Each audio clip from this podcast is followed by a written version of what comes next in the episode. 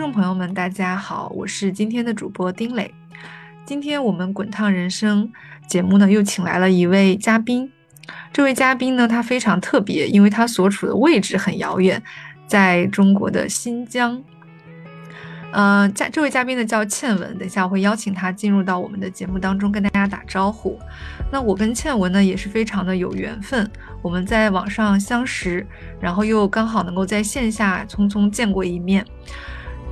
通过倩文呢，我才知道原来新疆最美的独库公路，它的起头独山子是一个非常美的地方，也是倩文她家乡所在的地方。虽然远在新疆，但是倩文却非常积极活跃的去和我们。嗯，很多人有很多的链接，同时呢，他也积极的在探索自己，在他身上有非常多有趣的标签，让我们一起来认识一下倩文，让他跟我们讲一讲他自己人生 A B 面的故事吧。来，我们欢迎倩文。Hello，Hello，丁磊。Hello，倩文。嗯，呃，刚才我是非常简短的介绍了一下。我对你的一些印象和认知，包括我们也非常有幸能够在新疆见到一面，这个给我留下了很深的印象。所以也想听一听你来再补充介绍一下自己，包括想要告诉我们听众朋友什么关于你身上有趣的一些标签。好的，好的。呃，大家好，我是倩文，我来自新疆独山子。呃，我身上的标签呢，A 面标签是目前我是在国企。任职团支部书记，我的 B 面标签是 K 十二青少年英语教师，然后我还有一个 C 面标签就是有氧操教练，嗯，这是我，呃，几个标签。哇，这个很有意思哎，就是因为我们今就我发现倩文一来就马上把我们这个节目想要传达的理念就是。呃，表表达的很很很到位，为什么呢？因为我们一直在说，人生它不止 A、B 面，它可能还有 C 面、D 面，有很多面。像刚才倩文你有提到的，还是一个有氧操的教练，就觉得真的是在工作以及以及个人成长以及这个健身锻炼，然后这个领域上全部都有所发展，所以也想听一听啊，你。这个不同面向下，你的一个生活状态啊，或者说你的一些思考和你的故事，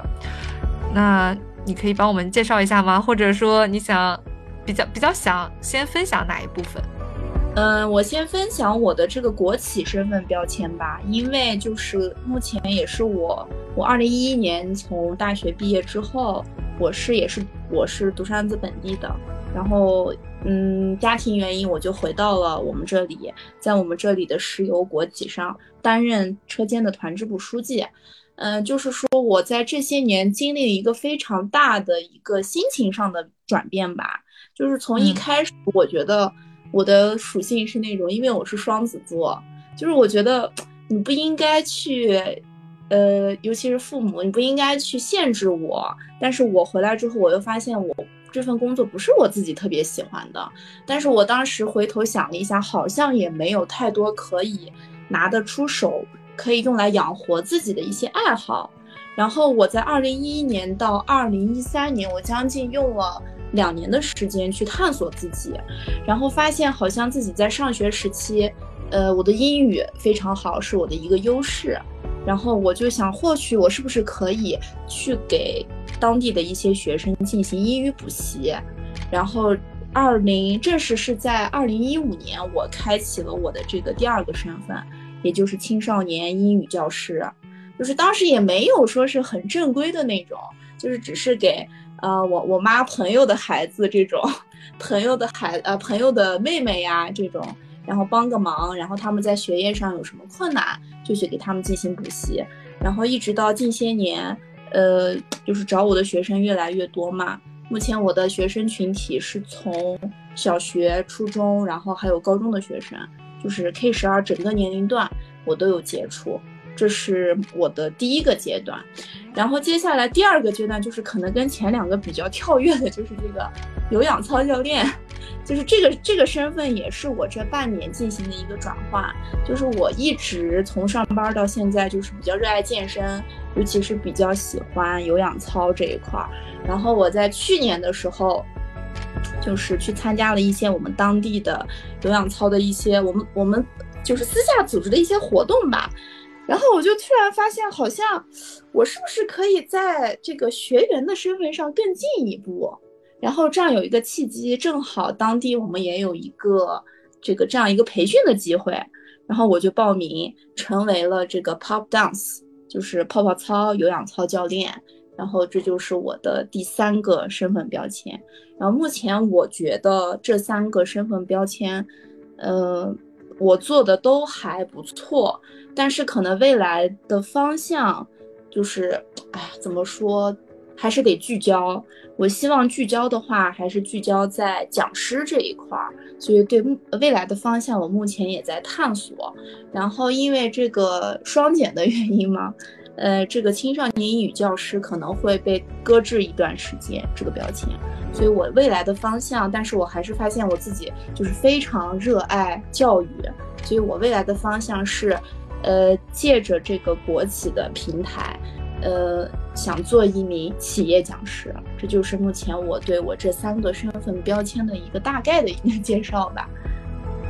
哇，谢谢倩文。嗯，我发现从你讲的这整个，其实你虽然用了不太长的时间，但是几乎把你过去这十年的时间，你你所做的一些。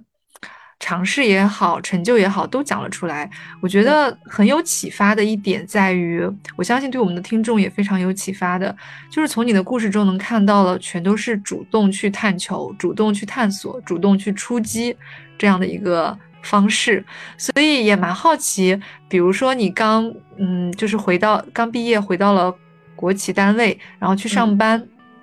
是怎么想到说，哎，我不只是想要上班，我还要想去做一些其他的事情，然后又看到了自己的英文能力，然后又慢慢的把自己英文的这个教师这一块做起来。就这个当时的过程，你你为什么会这么做？因为我我相信很多小伙伴他也有这种想法，但是却不知道该怎么开始。对，呃，这个就是因为其实当时。就是，哎呀，就是也年轻嘛，也没有对自己做一个很好的一个人生规划。然后回来接触这份工作之后，发现不是自己喜欢的，于是我就开始跟我的，因为我的同学、我的朋友大部分都是一毕业就留在了，呃，他们所就是上大学所在的城市，甚至很多还有一些是直接留在了一线城市。然后我就和他们聊天，然后正好在二零一二零一三年的时候，我认识了我的现在的老公，然后就是 就是他也是就是我这个身份转换相当于一个，我就是我非常感谢他，是因为我在他身上看到了他的那股闯劲儿。他也是国企员工，但是他的副业当时，呃，就是做的也在当地做婚庆这块儿，婚庆摄影。这块儿也是小有口碑的。然后我我跟他在一起，我难免会觉得有一些落差吧。就是可能最初的落差是跟他相处，然后我觉得，哎呀，我就觉得我我特别难过，因为我觉得我是有能力的，但是只是我不知道我的能力是什么。然后我在和我的朋友和我的同学再去聊天的时候，发现，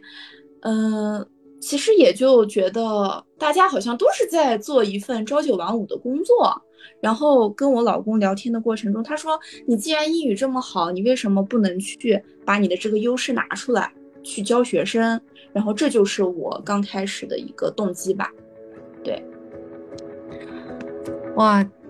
听完倩倩文讲，感觉真的是身边的人很重要哎，就真的也是会 助助推和支持自己。非常重要，嗯，对，那还蛮幸运的，就是说身边的人也非常支持你，甚至鼓励你去探索不一样的一个表身份，然后也去。嗯，扩展更多可能性吧。然后我我觉得听了还是蛮有启发的，因为只要从自己的身上啊关注到自己去寻找，一定有自己相对比较擅长的那个领域，然后慢慢挖掘，也是可以挖掘出来一个方向的。所以这点也是我相信给到我，包括给到我们听众的一点启发。嗯，那又是怎么样去从一个英文讲师老师，然后又开始了另外一个全然不同的？方向就是做一个有氧操的教练，因为听起来也还蛮有意思。就是还还我我我不知道听众啊，反正我自己还是挺感兴趣，说哎，到底有氧舱教练是怎么样获得这个这个机会呀？或者说当这个有氧舱教练的感觉是什么样啊？就这个能不能也分享分享？其实我觉得我这三个身份都是有因果的先后关系的。就是说到这个有氧操教练，就是刚开始可能我的出发点只是为了，就是说我喜欢他，就是我真的非常非常喜欢跳操，而且跳的还不错。对，这是我教练对我的评价。然后呃，去年是正好就去年年末的时候吧，去年十月份，二零二一年的十月份，正好有个契机，就是。呃，我们这边乌鲁木齐有一个耐克总部的教练，他是负责这个有氧操培训的。然后我自己的教练他就说，哎，说倩文你要不要去试一下？他说你跳的这么好，你也去参加一下这个教练培训吧。我当时其实还是有点犹豫的，但是还有一件事情，我觉得让我下定决心，是因为我在二零一九年的时候，就是身体上出现了一些状况，我当时身体做了一场手术。然后还是比较虚惊一场的那种，好在结果还不错。然后我就下定决心，我说我这两年一定要把自己的身体搞好。还有一个出发点就是，除了热爱之外，我希望能够通过教练的身份督促我自己去每天进行锻炼。这是我就是变成有氧操教练的一个两个契机吧。哇，确实哎，你我我我从你的故事中有发现，真的就是一个。呃，顺势而为，对吧？就是不一定说，哎，我都规划好了，我要去干什么，就是因为自己很喜欢这件事情，然后做着做着就觉得，哎，那不如或者刚好有那个契机出现，哎，那我不如就去尝试去挑战一下。我觉得虽然看似是顺势而为，但背后也能有一种就是敢于去挑战这样的一种勇气和敢于去突破自己吧。然后同时，当然你说一点很重要，我们每个人至少这个身体锻炼啊、健身啊，这这个都是必备的，所以它刚好是一个能够去把你身心健康这一块儿去提起来的一个角色。对对，没错。对，所以我，嗯，对你说，呃，从学员到教练的转变，就是我刚开始以为会很顺利，就是在培训的，我们当时是这样，第一期培训是。呃，两天，第一天是高强度，就是我从来没有经历过如此强度大的运动。他是怎么培训？第一天是中间休息四十分钟，从早晨十点一直到下午六点，就是除了这四十分钟之外，基本上要连续不断的去跳六个小时，因为要把整个这一套的动作要学会，然后再去重复它。然后我当时就觉得。我觉得我我好像不太行，然后因为第二天还要考核嘛，作为一个新教练，我就觉得怎么怎么跟我当时想的不太一样，我以为只是，所以所以我当时第一天去参加这个培训的时候，我觉得有点挫败感，就是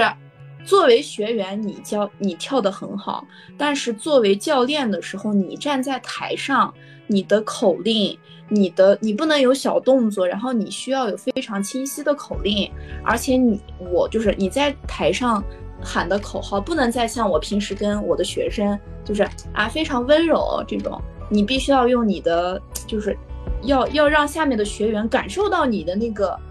就是要感受到你的感染力，就是就是这个我觉得我当时做的不是很好，就是可能学员跟教练身上有一个。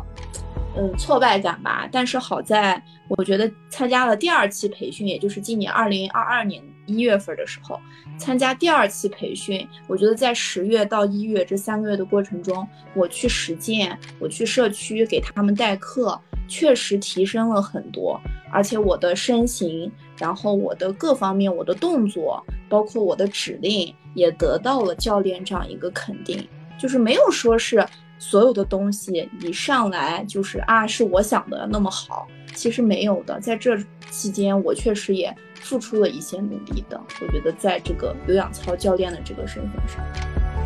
对，是的，都不容易哎。因为你从学员到教练，不是说我跳得好就好像能成为教练，这中间还是有很多艰辛和一些付出。嗯，但但我觉得这个也恰好也体现了。你身上另外一个点，哎，就是除了有勇，还要有韧韧性，就是。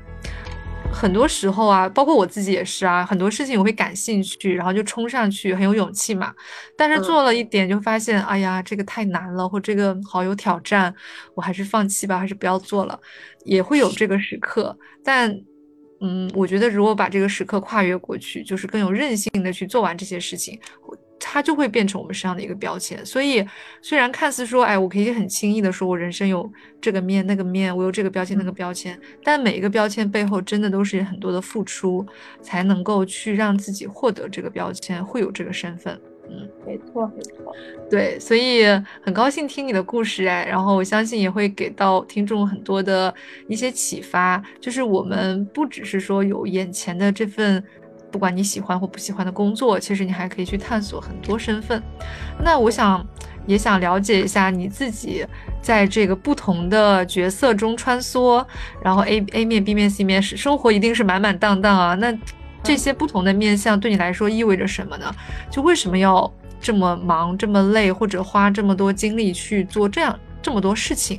就是你能从中获得什么，或者他们之间有什么这种？相通的地方呀，然后给到你一些更好的成长。呃，首先我觉得就是很多事情的转变，我一定是受到某个人的影响，就是包括我从国企到 K 十二青少年英语教师这个转变是我老公，然后我去当有氧教操教练是我目前的教练，然后你说是我这种，就是很多人会觉得你不累吗？就是大部分我的同事经常对我说的一句话就是。小马，你不累吗？每天干那么多事情，然后我就会非肯定的告诉他们，我说我一点也不累，我说我特别开心，因为我觉得在我生活中对我这种方式影响最大的其实是我我妈妈，就是我妈妈现在已经退休了，她是六七年的嘛，今年应该是五十五十五岁，就是她到现在为止。他的业余生活非常丰富丰富，他特别喜欢读书，然后他四月份要自己一个人飞去广州学习非洲鼓，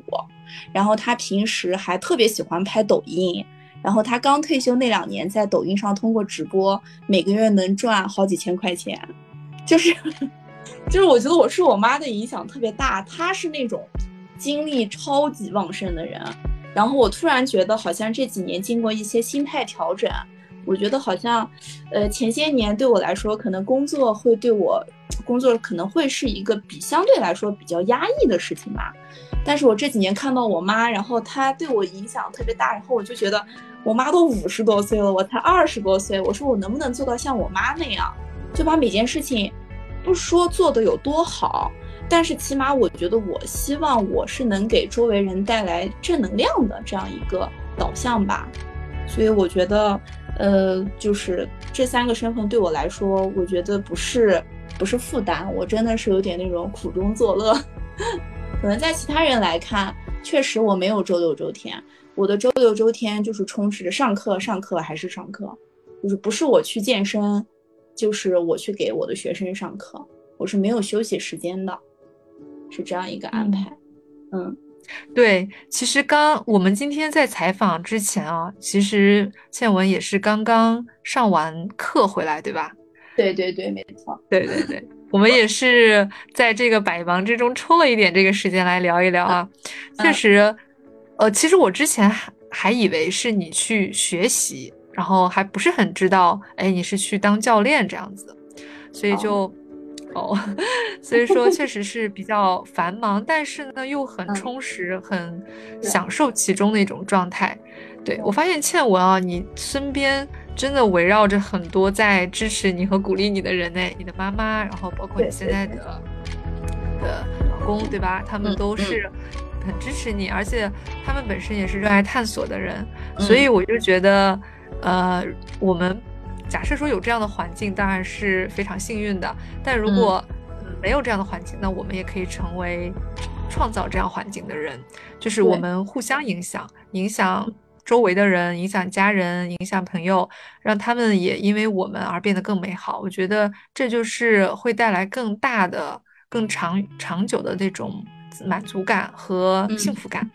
嗯，是没错。我觉得这一点就是我跟我的学生。之所以我的学生跟我相处特别好的原因，就是大部分初中生，你知道，到了青春期就非常叛逆嘛，很多到我这里来就是，呃，第一次课程是给他们做一个测试，这种，就是仅仅就是聊了只有不到半个小时，家长回去就给我发微信说，说孩子说特别喜欢我。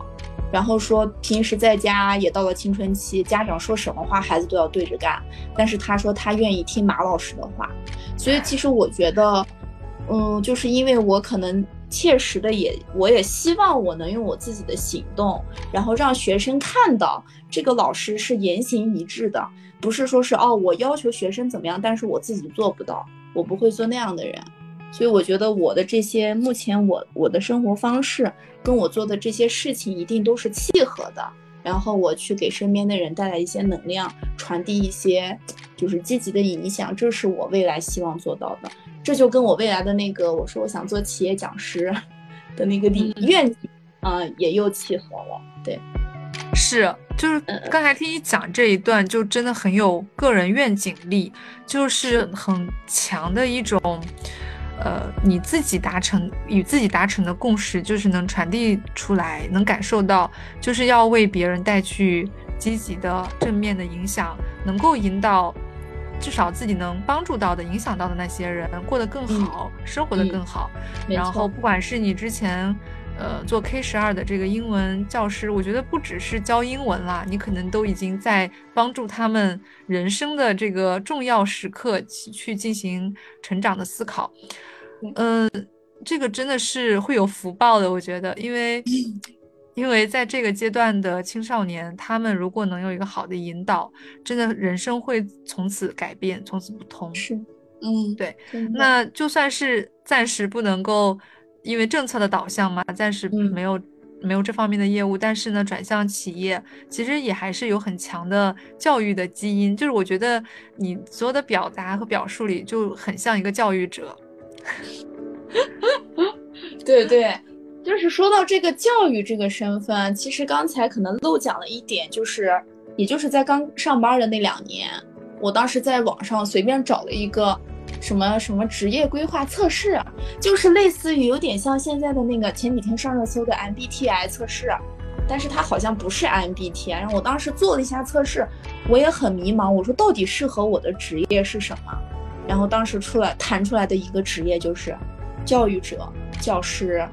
然后我很高兴，就是我到现在为止，我做的还是跟我当初去测试的那个职业是一样的，所以我觉得。我可能有一些些天分在里面，但是我觉得更重要的是自我的探索吧。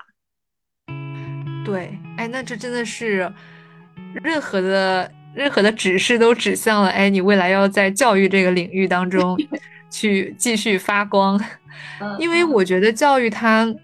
真的是呃有一种内在的力量嘛，如果你内在力量是强大的，你才能够把它去发发挥出来。对，对，才能够去感染和影响更多的人。它其实不是一种技能，它是一种，我觉得是一种个人的能量。嗯嗯。所以今天我们聊着聊着，感觉真的是带来了很多的启发。原来不论你在哪里，其实你都可以去，呃，尽情的去探索你人生的多种可能性。它可能看似毫无关联，但它又会有一个很强的个人的人生愿景的串联，去指引着自己去做。其实，对啊，有氧操教练虽然是运动领域，但也是有学员，就是也是在教授嘛，只是教授的东西是运动型的，对吧？是是没错，是的，其实还是共通的嘞。对，嗯嗯。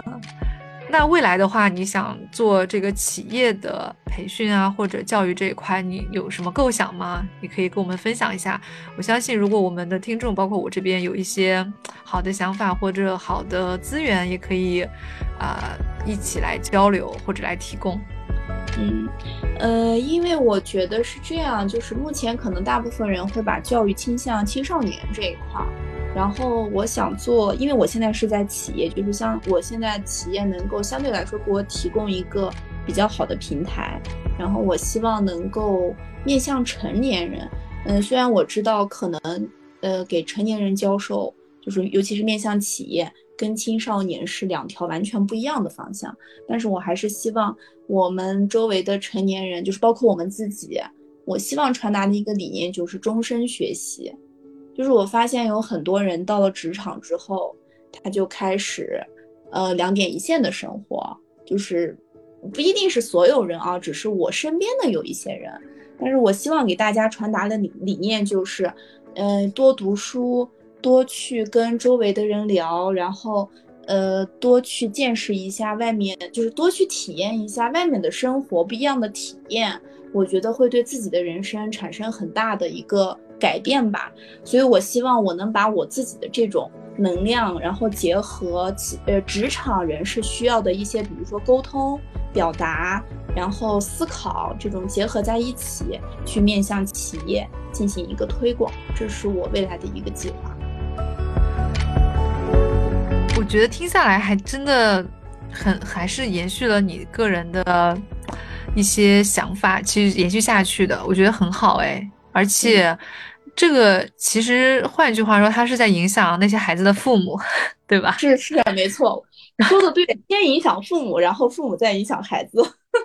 对，我觉得你有这样的一些想法，有可能也来源于当你去教授孩子的时候，也会有大量的家长沟通。哎，发现家长他如果自己意识认知没有到位的话，他可能因为教育孩子主要还是家庭嘛，就是老师只是一个补充。所以呢，你现在得说去，嗯，去，呃，为他们的家长服务了，就是先去提升家长这个终身学习的一个理念。对，我觉得这个其实还蛮好的，而且它是很有这个关联度的，嗯，特别好呀。然后，呃，确实，现在这个时代一定是终身学习的一个时代嘛。如果变化这么快，如果大家上班了之后呢，就守着一份工作，其实就会很有危机。呃，一方面是经济方面，你可能会面临着就是工作不并不是铁饭碗嘛。然后，另外还是。会有个人的幸福度啊，然后成就感的问题，就像最近嘛，我们正在录制的这个当下呢，就上海也在比较严重的疫情之中嘛，那所有人都是停下来，然后居家，然后整个经济啊也都会受到影响。其实对于个体来讲，这种无可不无法就是控制的这种天灾人祸吧之类的事情，降到自己身上，确实自己还真的不能只有一面。还是要终身学习，去培养自己至少两面甚至更多面的技能也好，创富的路径也好，和一些获得成就感的方式也好，可能都会抵御很多不确定因素。嗯嗯，所以这也是我们非常想要去呃打造这款节目吧，《滚烫人生》，然后大家都活出很多面相，活出很精彩的这个。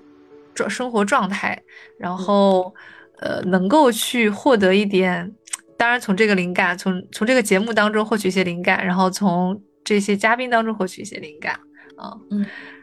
对，哎，那我们现在其实还应该会有蛮多听众，他们也是在，呃，做着自己朝九晚五的工作也好啊，或者在一份相对比较稳定的这样的一个工作环境里。呃，可能跟你之前刚开始会有点像，那你有什么样的建议吗？给到大家？嗯，我这边的建议是，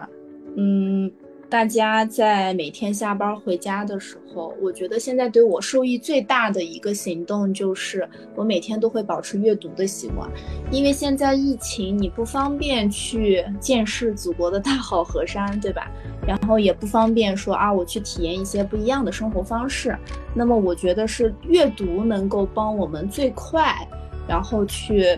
呃，就是去收获一些东西的，所以我还是比较希望大家能在下班的时间每天抽出二十分钟，然后去进行一些阅读。我觉得对自己、对孩子都会有有很多帮助。然后还有就是，呃，我觉得。嗯，给大家一个建议，就是你可以多和你周围的人进行交流。就是可能国企的员工，大家的职级，大家做的事情是一样的，但是你可以和外面从商的呀，然后一些呃老师呀，一些医生呀，就是跟你的行业不同的人多去交流，或许你在跟他们交流的过程中，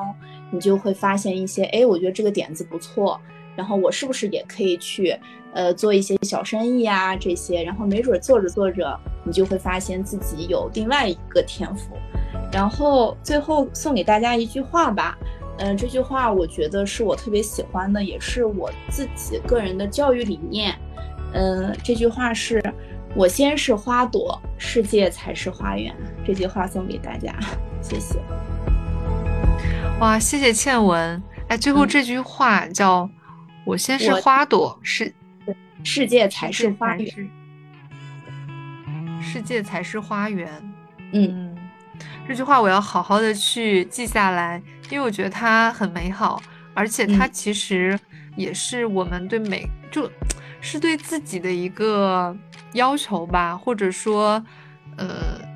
一种正向的能量，就是我们每个人都积积极向上，传递，啊，很正向的能量，然后能够去，呃，怎么说呢？做好自己，然后不要去，不要去做一些违心的事情，然后我们每个人都活出积极阳光的状态。那我们身边的环境，如果每个人都这样，那大家也都是这样。对，我觉得很棒的环境。这句话对我最大的影响就是，嗯，可能刚开始我自身条件可能可能都不如就是在听这个节目的小伙伴，就是我的呃外在环境条件也好，还是因为我所在的地域大家也都知道。但是我觉得我这些年没有放弃的一件事情，就是不停的在探索自己，也当然也跟我的性格有关系。就是我我特别喜欢这句话，是因为我觉得只有你先好了。你的周围的人才会看到你，才会给你提供一些相应的机会。就是他是看到你在往好的方向去转变，他才会相信我给你提供这个平台，你能够展现你自己的能力。因为这件这件事情对我来说，尤其是今年，我周围的人真的给我提供了非常多的机会和平台。然后我特别感谢我周围的一些领导同事。包括我的上级，我真的非常非常感谢他们。对，就是，所以我特别喜欢这句话的原因。哇，特别好，谢谢你的解，就是解读，然后也是一种很美好的状态。嗯，就是你活好了自己，然后就会有你可能想拼命追求也追求不到的机会，他们可能就会来到你身边，就有点像会被你吸引来，对吗？嗯，是吸引力法则吧。吸引力法则是的，对，好，谢谢倩文。今天跟倩文聊了很多，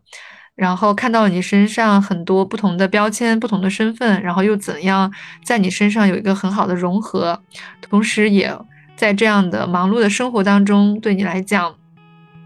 它是一种享受，因为你一直很坚信着要去，呃，做好自己，活出很。很积极的状态，然后也带领周围的人变得越来越好，所以我觉得你周围的人因为有你的存在，也会是很幸福也很幸运的一件事情。谢谢倩文，嗯，谢谢丁磊，